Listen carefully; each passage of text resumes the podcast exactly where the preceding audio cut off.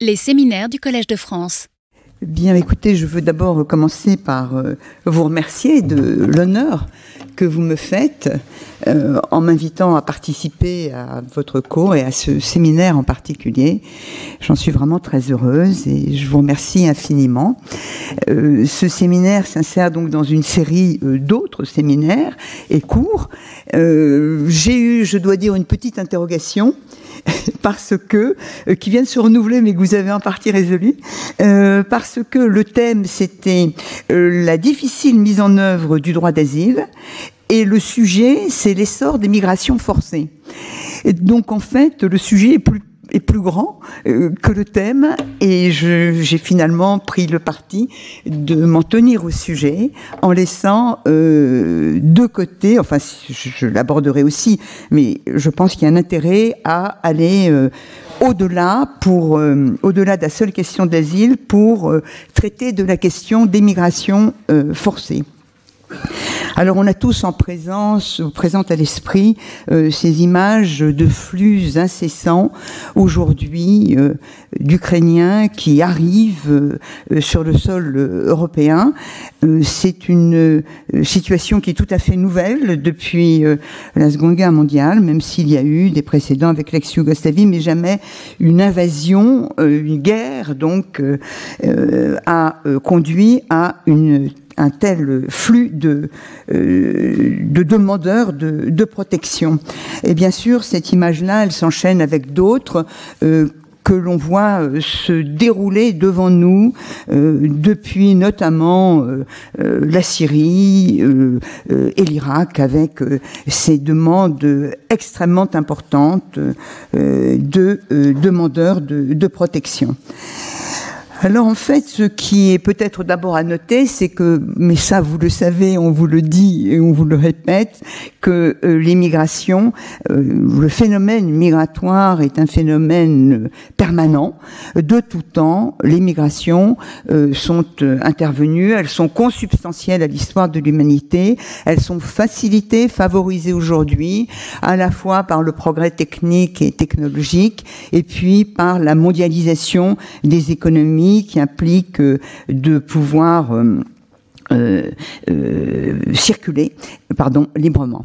Cette migration, elle présente une particularité lorsqu'elle est forcée elle est contrainte dans nombre de cas, et en particulier euh, dans des circonstances et pour des raisons différentes, les hommes sont contraints de fuir euh, leur pays devant, euh, j'exposerai ces raisons euh, dans quelques instants. Cette contrainte de migration n'est pas nouvelle, on la trouve là aussi à toute époque, et en particulier dans notre histoire à nous, euh, eh bien, ce sont les 300 000 protestants qui fuient euh, la France euh, après la révocation de l'édit de Nantes, et puis au-delà, bien sûr, c'est la traite d'11 millions d'Africains qui sont déportés dans les Amériques, donc un phénomène migratoire extrêmement important qui va euh, s'amplifier euh, au XXe siècle, euh, c'est des centaines de millions de réfugiés que l'on voit sur les routes à partir de, enfin pendant l'entre-deux-guerres et encore après la Seconde Guerre mondiale. c'est la séparation de l'Inde, du Pakistan, la création du Bangladesh. Tous ces mouvements sont extrêmement important.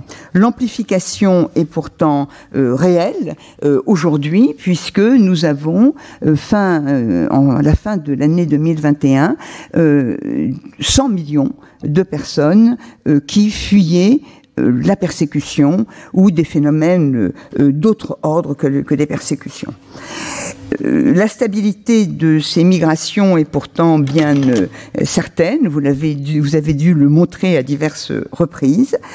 Euh, les raisons de ces migrations, on peut les trouver dans, trois ordres de, dans trois situations différentes. D'abord, ce sont des raisons qui sont liées à la violence politique, la répression politique, les violations des droits de l'homme on a euh, ainsi, euh, du fait des conflits armés euh, et internationaux, une fuite éperdue qui s'exprime. Le HCR notait que cette année, les conflits d'intensité moyenne ou élevée se sont déroulés dans 23 pays et concernant 850 millions d'habitants. Conflits internes donc, conflits externes également, aux enjeux euh, donc multiples et qui vont donner lieu à des exactions euh, particulièrement, euh, particulièrement graves à l'égard des populations civiles, exécutions sommaires, violences sexuelles, enrôlement forcé, destruction de biens. À cette violence politique s'ajoute une violence économique qui est due à l'insécurité euh, économique de certains pays, qui va donc euh, s'aggraver, pénurie d'eau, insécurité alimentaire, des inégalités donc dans au sein des, populations qui vont euh, toucher plus particulièrement un certain nombre de personnes qui vont être appelées à fuir. la violence est également une violence économique qui est liée euh, aux problèmes environnementaux, notamment au dérèglement climatique, mais euh, pas seulement. Bon, les catastrophes naturelles, on les voit se dérouler devant nous euh, tous les jours. Euh, du tsunami au cyclone, aux sécheresses, cette alternance est particulièrement donc préoccupante. Euh, elles sont aussi euh, ces, ces, problèmes économiques, environnementaux, écologiques, pardon, ne sont pas simplement liés d'origine naturelle. Ils sont, elles sont aussi le fait de, de l'homme lorsque de grands ouvrages se sont créés.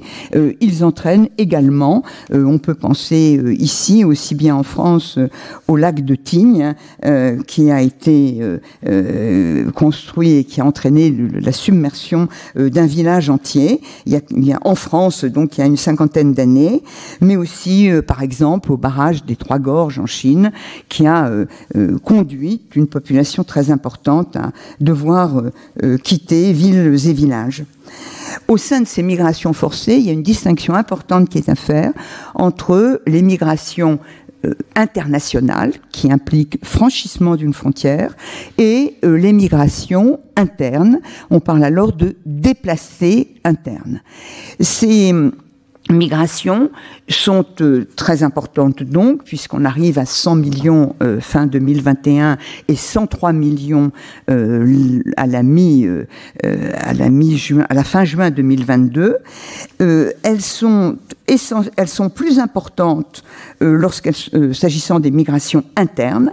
Les déplacés internes représentent fin 2021 53 millions de personnes et euh, les, les, migrations internationales représentent pour leur part 32 euh, millions de personnes. Alors j'ai un petit peu de scrupule à parler chiffres devant un spécialiste, mais euh, c'est là les chiffres que donne le HCR et qui retiennent une conception assez large des réfugiés, puisque c'est pas simplement les réfugiés Convention de Genève. Ces migrations forcées, elles soulèvent euh, des défis considérables, elles sont porteuses d'enjeux essentiels.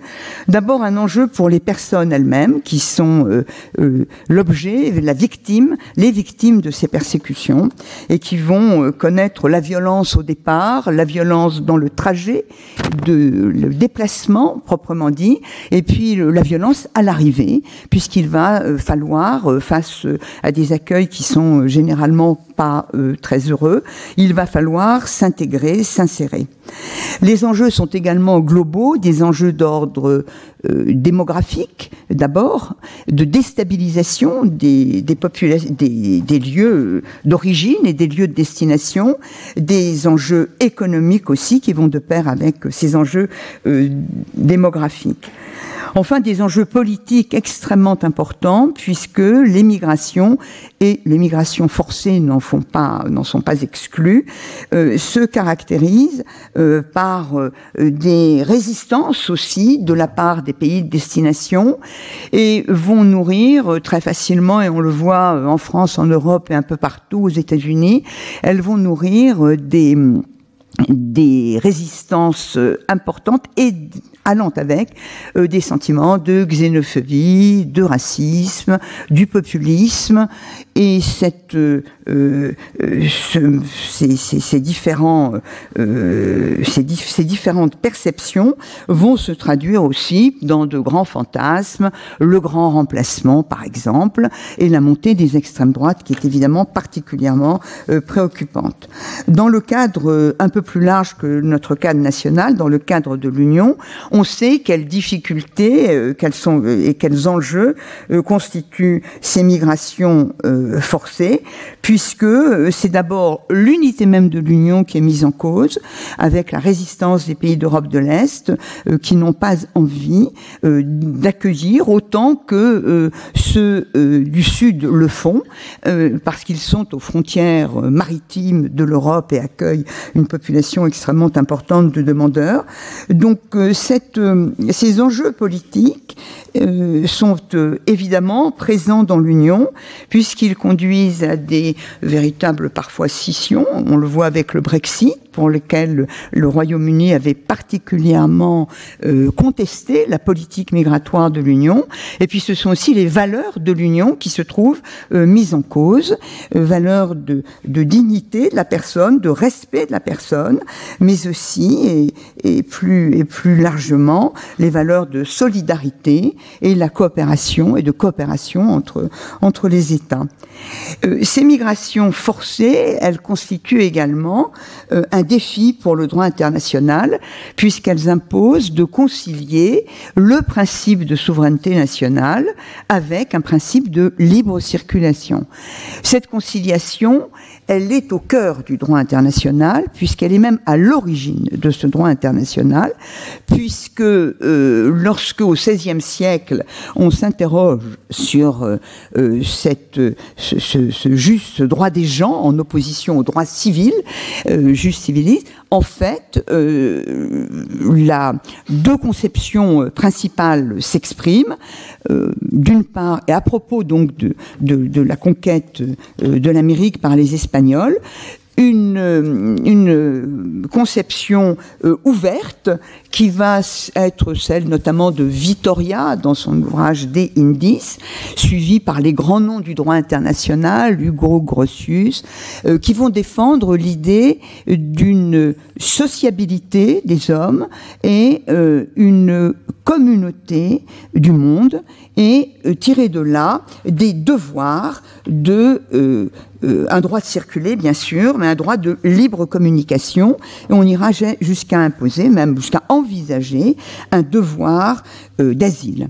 Euh, d'autres vont contester cette conception au nom de la souveraineté des États et euh, relever que chaque État, maître sur son territoire, a le droit d'interdire l'entrée et le séjour sur celui-ci.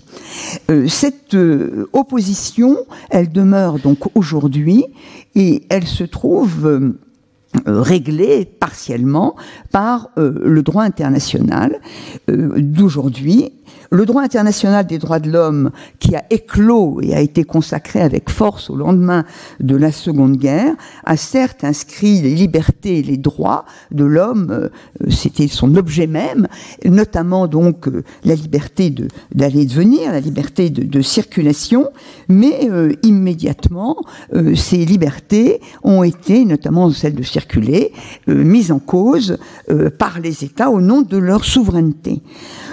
Le débat reste aujourd'hui entier entre ces deux conceptions et le droit international, en fait, va essayer de s'efforcer euh, d'articuler et de concilier ces deux, euh, ces deux exigences. Donc dans le monde déboussolé, selon la formule de Mireille Delmas-Marty qui est le nôtre, eh bien on peut voir que euh, le défi de la conciliation entre ces deux soucis, euh, d'une part pour les États de leur souveraineté et d'autre part pour les hommes de pouvoir circuler librement. Ces deux, objectifs se trouvent conciliés, mais conciliés qu'en partie. Ils sont conciliés dans la mesure où on a institué une protection internationale euh, de, euh, des migrations forcées. C'est un premier défi qui est relevé, mais qui est relevé partiellement et auquel euh, s'ajoute un deuxième défi qui, lui, ne l'est pas, c'est de euh, relever donc euh, l'invocation permanente par les États du fameux risque migratoire qui va euh, conduire la communauté internationale à apporter des limites, toute une série de limites à cette protection. Alors je vais d'abord envisager ce premier défi qui est de lever de permettre pardon, euh, l'institution d'une protection des migrants forcés. Alors le défi est partiellement relevé. Euh, il est relevé parce qu'effectivement, on a protégé les migrations internationales par le droit d'asile. Euh, il ne l'est pas dans la mesure où on n'a pas encore réussi à instituer un instrument international qui protège les déplacements internes au pays. Alors, S'agissant de euh, la protection euh, internationale, elle s'est euh, instituée de façon empirique après la Première Guerre mondiale, sous l'égide de la SDN, par toute une série d'arrangements, d'accords, etc., mais qui avait comme particularité de ne concerner que certaines populations ou certaines nationalités protection donc par nationalité. Au lendemain de la guerre, il y a 30 millions de personnes qui sont sur le territoire européen. On a institué l'Organisation internationale des réfugiés, mais le problème n'est pas réglé. Donc il faut mettre en place une protection. Ça va être l'objet du système de Genève, qui se caractérise par l'institution du Haut Commissariat pour les réfugiés, 1950, qui a un mandat donc de euh, protection euh, des, euh, de ceux qui euh, souffrent de persécution. Le, le, mandat est donné à l'égard de personnes qui sont définies comme réfugiés et dont la définition est assez proche, quasiment identique même, à une exception près, de celle que va donner ensuite la Convention de Genève. Donc il y a un statut marqué par un principe de non-refoulement notamment. Euh, ce système de Genève se caractérise donc au-delà de cette institution du HCR par euh, la Convention de Genève, adoptée en 1951, et qui, euh, elle, va répondre aux objectifs de l'époque aussi, euh, qui sont en fait, où elle va traduire la philosophie libérale qui est celle de ceux qui vont construire l'Europe et le système international.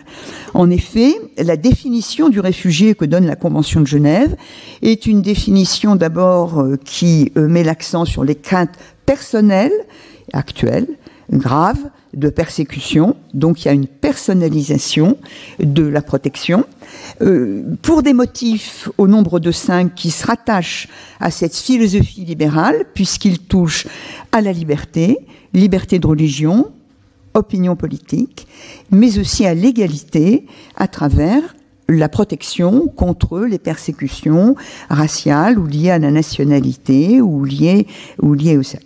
Donc on a, euh, et enfin, les, discriminations qui, pouvaient résulter, qui pourraient résulter de l'appartenance à un certain groupe social. Cette euh, Convention de Genève ne s'applique qu'à ceux qui ont quitté leur pays parce que confrontés à des persécutions ou, ayant des craintes de persécution, ils ne peuvent pas ou ne veulent pas euh, rentrer dans leur pays. La Convention est intéressante par cette définition, euh, qui n'est pas très longue, euh, mais euh, elle l'est aussi par deux grands principes, le principe de non-refoulement et le principe d'immunité pénale, sur, lesquels je, on aura peut-être l'occasion, enfin on aura certainement l'occasion de, revenir. En revanche, le statut n'est pas très protecteur, ou plutôt il est protecteur dans une foule de domaines, mais il n'apporte pas ce que cherche le réfugié, c'est-à-dire un droit au séjour. Donc ça, c'est une des, faiblesses, mais c'est aussi une indication de la préservation par les États au moment où ils font la Convention de Genève de leur souveraineté. On ne précise pas, on n'impose pas de droit au séjour à l'égard de ceux qu'on reconnaît réfugiés, et, euh, mais simplement un non-refoulement et une immunité euh, pénale. Alors cette et on laisse les États aussi libres d'organiser une procédure d'éligibilité au statut. Cette euh, protection donc va être extrêmement importante. C'est vraiment le pivot de euh, la protection internationale des migrants forcés euh, qui donc fuient leur pays. À côté de cette première, à côté de cette convention de Genève, long, et ce socle donc international, euh, euh, dans, un cadre régional cette fois, se sont développées des protections. Alors il est assez intéressant de noter que la protection européenne est la plus importante. La plus importante, non pas quantitativement nécessairement, mais en termes de protection. Mais il faut évoquer euh, celles qui sont offertes dans d'autres continents, à savoir la protection qu'offre euh, d'une part l'organisation de l'unité africaine, l'unité africaine aujourd'hui, qui en 1969 a euh, ouvert ou envisagé une protection largement conçue pour euh, répondre aux problèmes et aux violences qui, euh, qui, sont liées en Afrique à aux indépendances qui sont en train d'être ou qui commencent à être prises. pour les États américains, l'organisation des États américains va également adopter la déclaration de Carthagène. Donc pour l'Afrique, c'est 69.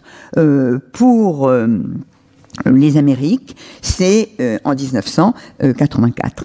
Ces deux protections régionales sont-elles collectives elles se font, les bénéficiaires sont déterminés, comme on dit, prima facie, parce qu'ils et parce qu'ils viennent de ou sont menacés dans leur pays euh, du fait, alors d'une agression principalement, d'une occupation étrangère, ou sans entrer trop dans les détails, du fait d'événements troublant gravement l'ordre public.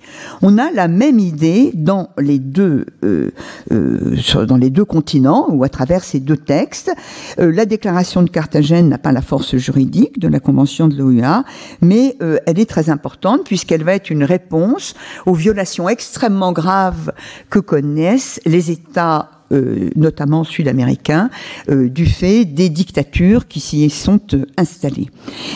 L'Europe, elle, ne va pas au départ s'occuper particulièrement de l'asile, ni le Conseil de l'Europe, avec euh, euh, ces, États euh, qui évidemment sont moins nombreux qu'aujourd'hui, ni l'Union ni la communauté européenne. Pourquoi? Ben parce qu'en fait, on est assez préoccupé. les Européens participent à la Convention de Genève, donc c'est pas nécessaire de d'avoir un instrument plus particulier. Mais les choses vont évoluer dans la mesure, d'une part et principalement, où l'Union européenne, euh, qui est devenue la communauté, va se préoccuper de la libre circulation dans la perspective de, du marché commun au départ. Et euh, l'acte unique européen va confirmer cela en prévoyant, donc en posant un principe de libre circulation des personnes à côté de celle des marchandises, des services et des capitaux. Et cette euh, cette ouverture va se poursuivre principe de libre circulation, euh, certes, mais euh, aussi euh, crainte de l'Union européenne de voir, au titre de la libre circulation et de frontières trop ouvertes, n'importe qui arriver sur son territoire. le principe néanmoins, c'est que qui va être posé après que le traité de Maastricht ait fait des questions d'asile et d'immigration des questions d'intérêt commun, puis euh, que le traité d'Amsterdam ait fait de ces questions ou de ces politiques euh, des politiques euh, de l'Union européenne, vont se mettre en place toute une série de directives qui vont permettre d'assurer effectivement, dans le cadre de l'Union européenne, cette protection recherchée. avant qu'elle ne se mette en place, dans les années donc 2000, la charte des droits fondamentaux de l'Union l'Union européenne vient, dans le cadre du traité de Nice, donc en 2000, euh, énoncer ou consacrer euh, le caractère fondamental du droit d'asile dans le respect de la Convention de Genève, mais aussi euh, tel que il va être mis en place par par l'Union elle-même. Donc c'est euh, ici euh, un progrès substantiel euh, qui, est, qui est fait. cela dit, les directives qui vont alors constituer cette protection au titre de l'asile sont diverses. Alors la première directive sur laquelle on va se mettre très vite d'accord, c'est celle dont on parle beaucoup aujourd'hui, c'est la directive de protection temporaire, puisqu'elle est aujourd'hui, pour la première fois, appliquée aux Ukrainiens. Pourquoi se mettons très vite d'accord pour adopter cette directive? Parce que tout le monde a présent à l'esprit l'éclatement de l'ex-Yougoslavie, et là aussi, le besoin de protection qui avait conduit dans une grande débandade euh, les, les, les Yougoslaves à chercher asile un peu partout. Euh, cette directive protection temporaire, on aurait pu la mettre en place lorsqu'on sont arrivés un million de Syriens en 2015. Ça n'a pas été fait pour des raisons politiques et ça montre bien aussi euh, les limites du système. Euh, cette euh, directive, en un mot, elle, est prévue pour les afflux massifs, première condition, ça valait pour la Syrie et ça vaut aujourd'hui pour l'Ukraine, de personnes qui fuient des zones de conflits armés ou de violences endémiques ou qui sont victimes de violations systémiques ou généralisées des droits de l'homme ou sur lesquelles pèsent de telles menaces. C'était le cas pour les Syriens, c'est le cas aujourd'hui pour les Ukrainiens. Dans ces conditions-là, normalement, donc et si le retour n'est pas possible euh, dans, dans, ces pays du fait de ces, ces, cette situation de violence, eh bien, euh, la protection temporaire va être accordée. Ça peut aller jusqu'à trois ans avec toute une série de, de renouvellements, euh, avec un statut assez intéressant sur lequel on pourra revenir, euh, droit au séjour, et c'est ça qui est important euh, dans euh, ce cadre-là de l'Union de l'Union européenne. Alors aujourd'hui, cela concerne donc l'Ukraine. Là aussi, je reviendrai sur ce point. on aura l'occasion de revenir sur ce point dans le débat. à côté de cette directive protection temporaire, les débats ont été beaucoup plus difficiles pour admettre pour adopter une directive accueil accueil des demandeurs d'asile, mais c'est un grand progrès, puisque jusque-là, euh, le demandeur d'asile jusqu'aux années 85 n'existait pas parce que ceux qui demandaient l'asile, en fait, voyaient leur euh, euh, demande immédiatement ou assez rapidement traitée. À partir du moment où la demande d'asile est devenue très importante dans les années 90, eh bien, il a fallu mettre en place euh, cette, cet accueil. Ça a été fait en France, difficilement, mais petit à petit. Et aujourd'hui, la directive accueil, donc, nous apporte ou apporte aux demandeurs des, des éléments de protection tout à fait essentiel. Cette euh, directive accueil euh, a été complétée par une directive qualification qui est la plus intéressante pour nous parce que euh, et pour l'Union et pour les demandeurs d'asile parce qu'elle ajoute à la protection de la Convention de Genève ce qu'on appelle celle qu'on appelle une protection conventionnelle, elle ajoute une protection dite subsidiaire. Subsidiaire qui doit couvrir en fait euh, des besoins de protection qui ne le seraient pas. En vérité, donc, elle va euh, introduire une protection pour ceux qui ont, à l'égard de ceux qui ont euh, des menaces d'atteinte à, à leur d'atteinte grave précisément euh, liés euh, soit à un risque de, peine de mort ou d'exécution dans leur pays, soit à la torture ou à des traitements inhumains ou dégradants, soit qui sont victimes d'une violence euh, qui euh, résulte, s'ils sont civils, et ça ne vaut que pour les civils, d'une violence résultant d'un conflit armé ou international. C'est ce troisième point qui est particulièrement euh, intéressant et peut-être nouveau. Cette directive qualification, elle introduit la protection subsidiaire euh, avec non sans lien donc avec la Convention de Genève, sauf que le champ donc est élargi, mais surtout euh, elle reconnaît plus largement un droit au séjour aux demandeurs d'asile, qu'ils soient euh, sous euh, protection conventionnelle de la Convention de Genève, revue et visitée un petit peu par cette directive, ou sous protection subsidiaire. Euh, cette directive élargit aussi les, les, les, les, autorités dont on peut craindre les persécutions ou les atteintes graves en permettant non seulement donc aux États de prendre en considération non seulement celles qui résultent des États, mais aussi celles qui résultent de groupes euh, privés. Cette, euh,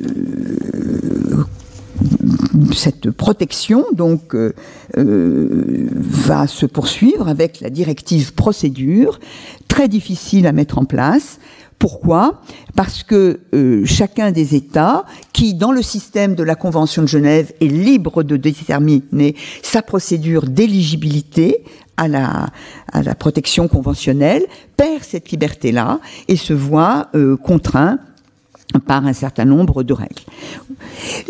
Euh, au niveau européen, s'ajoute au-delà de l'action qui est menée par l'Union européenne, la protection que peut apporter le droit européen des droits de l'homme, c'est-à-dire la Convention européenne des droits de l'homme et la Charte des droits fondamentaux. Convention européenne de 1950, Charte des droits fondamentaux, établie, adoptée en 2000, mais qui n'a pris valeur juridique que finalement assez récemment, puisque c'est depuis le traité de Lisbonne, donc 2008. Euh, euh, euh, ces deux conventions européennes et Charte des droits fondamentaux énoncent un certain nombre de droits, et la particularité de la Charte des droits fondamentaux, c'est que par rapport à la Convention européenne qui n'en disait mot, elle consacre donc comme droit fondamental le droit d'asile. Je l'ai dit euh, il, y a quelques, instants. Euh, Au-delà de cela, et alors même que l'asile ne fait pas l'objet de la Convention européenne, la Cour européenne des droits de l'homme et la Cour de justice de l'Union, Strasbourg, Luxembourg, vont développer des jurisprudences particulièrement protectrices s'agissant de la Cour de Strasbourg et avec des objectifs un peu différents. Euh, la Cour de justice va euh, suivre cette, cette, cette, cette protection. Euh, mais son objectif, c'est quand même une union euh, à créer, à développer, avec notamment des objectifs euh, plus économiques et politiques. La jurisprudence de la Cour européenne est particulièrement importante parce que la Cour européenne va donner aux différents droits, droit à la vie, interdiction de la torture, euh, droit à la vie privée, familiale, euh, droit, euh, voilà, je vais m'arrêter là dans l'énumération, mais de ces droits qui sont très généraux, qui sont universels, elle va tirer une protection des migrants en général et qui va profiter donc aux migrants contraints, aux migrants forcés. Cette euh, jurisprudence s'enrichit sur le plan matériel, par exemple par la reconnaissance du droit à un environnement sain sur le fondement du droit à la vie. Et du droit à la vie privée. Cette jurisprudence permet aussi un élargissement du champ territorial de la Convention, puisque, euh, de deux manières, d'une part en donnant une portée extraterritoriale à celle-ci, et d'autre part en euh, lui faisant, en, en permettant son application extraterritoriale.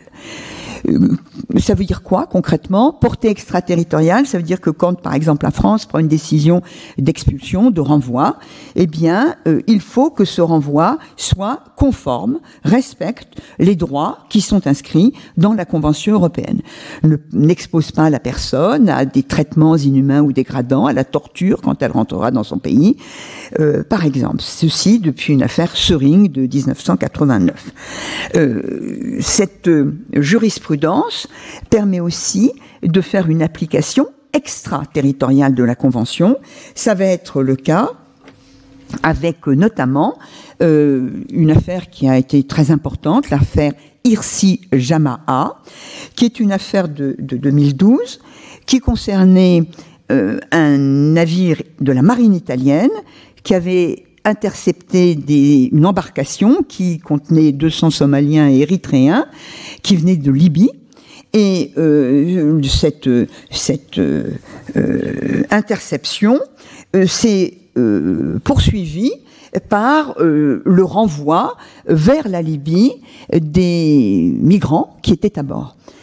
Application extraterritoriale de la Convention, dit la Cour européenne, en considérant que l'État ne peut pas se désintéresser de euh, ce euh, qu'il a sous son, contrôle, qui fait partie de, de son être même national, comme sa marine.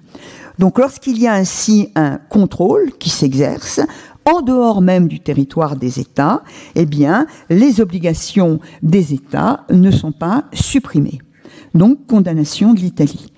En fait, ce que la Cour européenne rejette, c'est le double standard, c'est-à-dire il y aurait des standards qui s'appliqueraient à l'intérieur du territoire sans, qu'on s'occupe des répercussions extérieures et, euh, et qui s'appliquent pas non plus, donc euh, alors même que l'État s'est en quelque sorte projeté en dehors de son territoire. cet euh, apport de la jurisprudence est fondamental. Donc on peut considérer qu'avec la Convention de Genève, d'une part, et euh, l'enrichissement de la protection, protection temporaire, protection subsidiaire, jurisprudence des cours européennes, on a là mis en place une protection internationale des euh, migrants internationaux. Si il y a là un défi donc qui a été relevé, en revanche, il y a un autre défi qui n'est pas relevé, qui concerne les déplacés internes. Alors les déplacés internes, il n'y a pas de protection des déplacés internes, mais il y a un problème plus euh, particulier que pose le déplacement interne, c'est celui du changement climatique. Deux points donc. S'agissant des déplacés internes, euh, les chiffres sont très très importants, je vous les ai indiqués, 53 millions de déplacés internes euh, et euh, sur le, dans le monde avec des perspectives qui sont extrêmement alarmantes, s'agissant notamment du changement climatique. Euh, ces déplacements internes résultent des mêmes causes que les déplacements internationaux. Les besoins de protection sont les mêmes. On observera simplement que tantôt ce sont des catastrophes naturelles qui vont donc euh, fonder euh, ce déplacement à l'intérieur du territoire, tantôt des conflits et violences. Donc, les plus problématiques sont ceux qui résultent de catastrophes. Euh, la difficulté là réside dans le fait que les déplacés internes sont les plus vulnérables puisque euh, ils ont, euh, ils souffrent à la fois d'un manque de capital, j'allais dire économique, mais aussi un peu culturel, un attachement souvent à la terre qui les conduit à rester, à rester, à ne pas pouvoir sortir de leur pays. Donc une très grande vulnérabilité euh, la question n'a pas intéressé les États puisqu'ils sont autres que cela, puisqu'ils sont en fait euh, les États d'asile, puisqu'ils ne sont pas concernés, la migration se faisant en dehors et dans des pays généralement pauvres. Donc une prise en compte tardive euh, qui va se traduire euh, par la nomination d'un représentant spécial des Nations Unies pour les personnes déplacées en 1992 et l'énoncé de principes directeurs relatifs au déplacement des personnes en 98 par le, euh, ce représentant spécial qui était Francis Dieng. Et il propose une protection fondée sur les droits de l'homme et une assistance euh, matérielle. Euh, la protection internationale est difficile à mettre en œuvre ici parce que eh bien, les États sont souverains. Donc euh, euh, les demandeurs de protection ne peuvent s'adresser qu'à leurs États et il ne peut pas y avoir euh, d'ingérence des États extérieurs. L'intégrité territoriale doit être préservée au-delà donc de ce principe de non-ingérence. Donc en fait, et pour faire vite, le droit international, même le droit international humanitaire, n'apporte pas beaucoup de secours pour ces déplacés forcés. Euh, la question euh, se pose, parmi ces déplacés euh, forcés euh, interne du réchauffement climatique qui est tellement grave et tellement, tellement connu aujourd'hui. ce défi climatique, il pose un problème parce que il est général et il concerne aussi bien ceux qui sont déplacés internes que ceux qui vont fuir à l'extérieur de leur pays. Donc là, la, la réflexion est menée aux Nations Unies, au Conseil de l'Europe de façon très intéressante, avec des propositions de conventions euh, spéciales, spécifiques, et au sein de l'Union européenne. Mais euh, en l'état, la protection euh, n'est pas encore assurée. On s'occupe du changement climatique, mais la protection des migrants internes ou externes climatiques reste quelque chose à construire. Un élément cependant, un, un avis, euh, une observation du Comité des droits de l'homme à propos d'une affaire euh, qui a fait, euh, qui a été rendue en, en 2020, l'affaire Tetiota contre Nouvelle-Zélande, à propos de la submersion d'une île, d'un risque de submersion d'une île euh, Pacifique et euh, la demande euh, écartée d'un habitant de cette île qui invoquait euh, son droit à la vie. Et le Comité des droits de l'homme a reconnu que le droit à la vie, c'est pas une juridiction, hein, mais c'est son, son rôle est quand même très très important. C'est une quasi-juridiction que ce droit à l'asile s'appliquait aux menaces et situations raisonnablement prévisibles qui peuvent aboutir à la perte de vie avant que le risque ne se réalise. Bon, du côté français, on a aussi euh, un certain nombre d'éléments, euh, puisqu'avec les affaires de Grande Sainte et du Grand Siècle, eh bien, on a vu le Conseil d'État admettre la carence fautive euh, pour inaction climatique, avec des mesures à prendre qui sont très de, de première importance et des réparations qui peuvent être engagées. Alors j'ai évoqué la protection, leur tourne, et je voudrais maintenant, premier défi donc partiellement relevé, deuxième défi, deuxième défi tout à fait, tout à fait euh, euh, grave et essentiel, c'est le défi de euh, euh, à surmonter qui concerne le risque migratoire. C'est une invocation permanente des États et qui est fondée sur une crainte d'afflux massif. Des migrants détourneraient le droit d'asile pour venir euh, s'installer dans un pays euh, européen ou français ou même autre, n'importe lequel. Et c'est aussi le risque pour la sécurité. Alors sans penser qu'on est dans le monde des bisounours, on connaît le terrorisme international, on connaît évidemment tous les risques que peuvent présenter euh, ces, mm, ces, arrivées euh, euh, massives de, de, demandeurs de protection, mais néanmoins, est-ce que pour autant la protection internationale doit être sacrifiée, mise en cause? Or, c'est bien un peu de cela dont il s'agit aujourd'hui, puisque, en fait, non pas le droit international, la Convention de Genève est protectrice, mais le droit européen, tel qu'il résulte notamment des directives et de leur refonte plus récente, n'a de cesse de euh, donner satisfaction aux États, euh, qui sont eux-mêmes les auteurs du droit européen, euh, pour que leur souveraineté nationale soit prise en compte. On observe que ces souverainetés nationales le sont très fortement, elles s'expriment déjà euh, très fortement, puisqu'il suffit pour s'en convaincre de regarder la disparité dans l'octroi de la protection euh, par euh, chacun des États qui restent maîtres d'accorder la protection selon les règles et principes du droit européen. Les disparités sont extrêmement fortes, je donnerai peut-être quelques chiffres tout à l'heure, mais les chances d'un Afghan, selon qu'il présente une demande dans un pays ou un autre ne sont absolument pas les mêmes. Donc c'est important, le choix du pays d'asile euh, peut être euh, essentiel. Or, euh, dans ce défi migratoire à, surmonter, à, à, relever, eh bien, on observe que ces souverainetés vont prendre une place essentielle. D'une part, parce que le droit de demander, de demander asile se voit largement entravée et par ailleurs, la protection au titre de l'asile se voit euh, possiblement réduite. Alors, quelques, quelques éléments simplement. Les entraves aux droits des demandeurs d'asile, eh bien, la première entrave, c'est d'accéder au pays d'asile. Or là, et alors même qu'en principe il y a une immunité pénale quand on arrive sur le territoire au titre de la Convention de Genève euh, sans papier, eh bien, on ne peut pas être poursuivi pénalement. Donc on peut arriver sans papier. Le problème, c'est qu'en fait, euh, d'une façon pratique, empirique, les États ont remis à l'honneur les visas, même pour des demandeurs d'asile. Certains, ce n'est pas généralisé, et donc le problème, c'est d'avoir un visa. Or, euh, pour nous en France, par exemple, le Conseil d'État a considéré qu'il n'y avait pas lieu, alors que le droit d'asile est aussi en France un droit constitutionnel, fondamental, etc., euh, il n'impliquait pas un droit de euh, d'accorder des visas au titre de l'asile.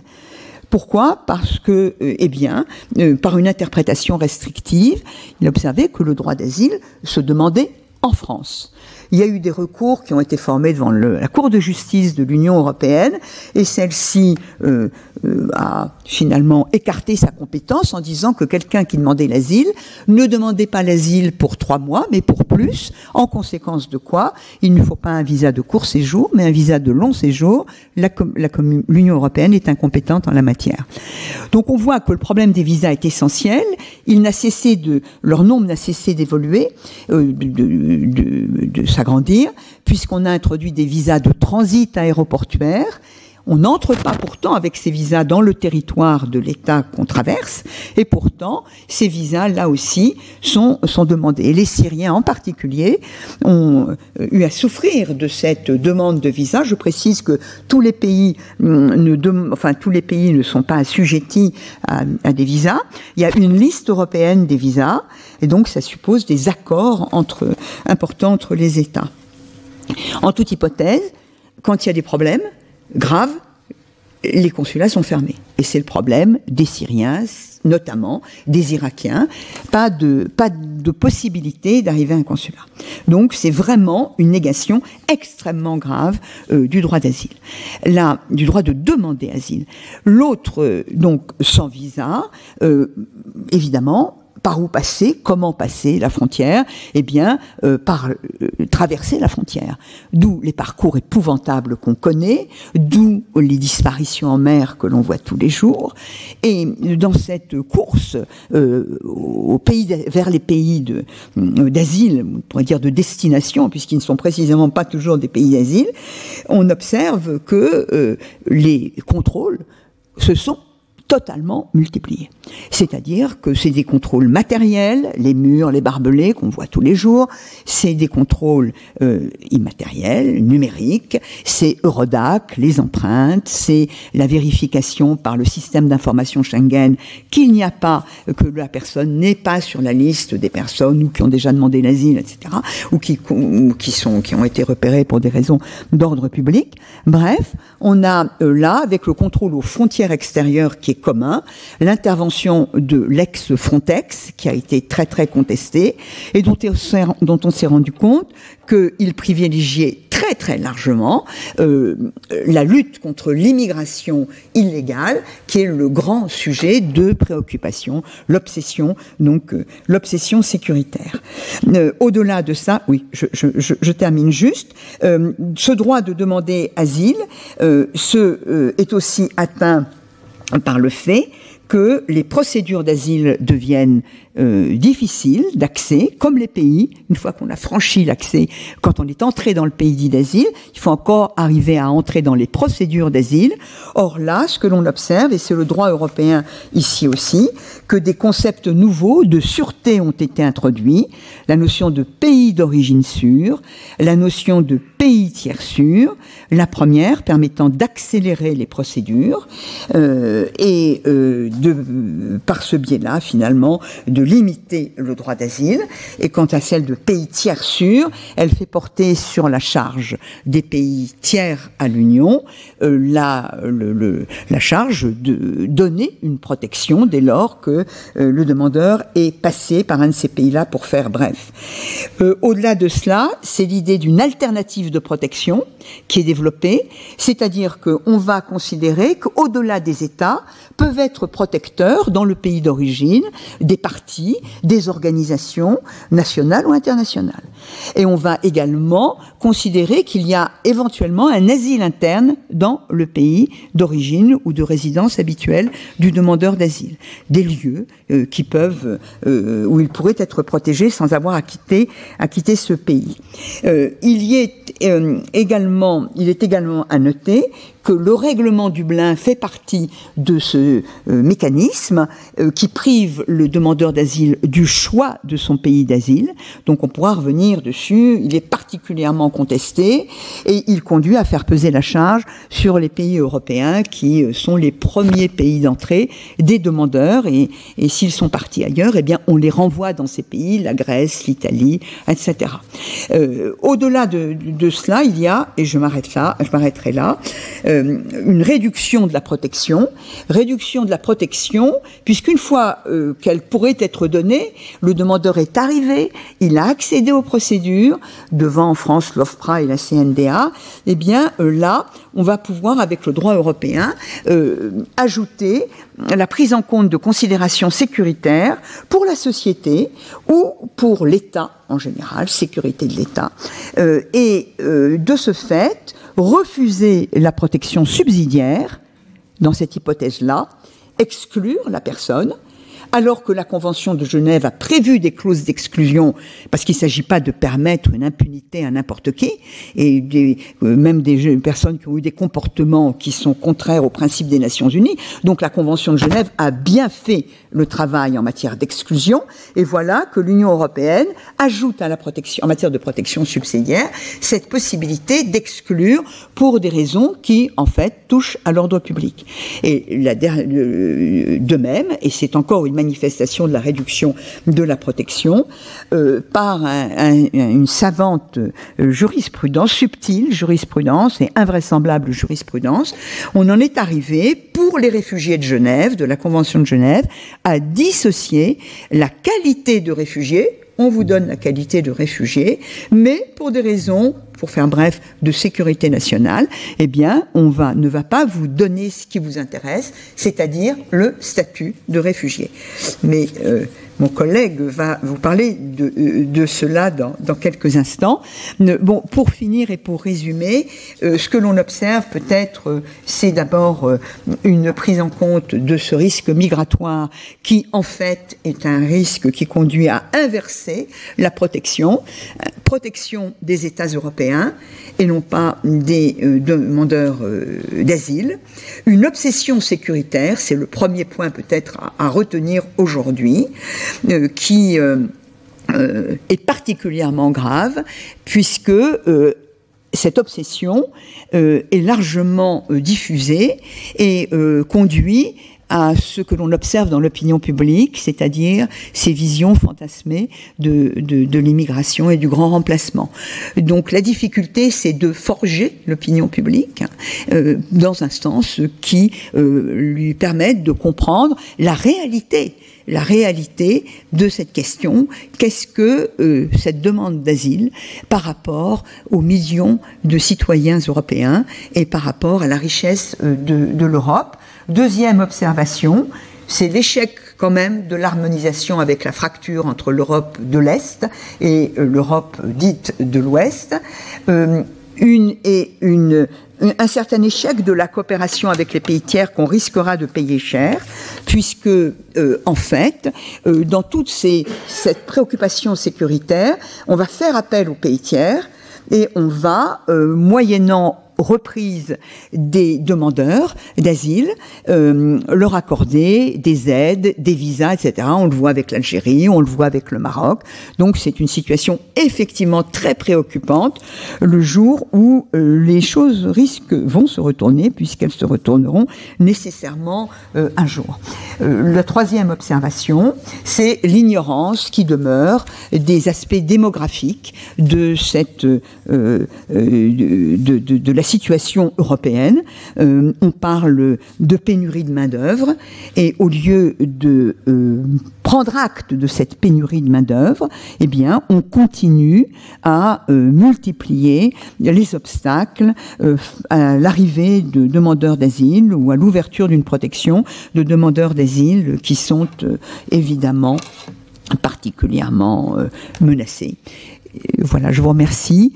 Euh, je suis un peu désolée du début de mon intervention, puisque j'ai euh, été un petit peu maladroite dans l'expression et sans doute un peu lente, puisque j'ai dépassé mon temps. Bien, merci. Retrouvez tous les contenus du Collège de France sur www.colège-2-france.fr.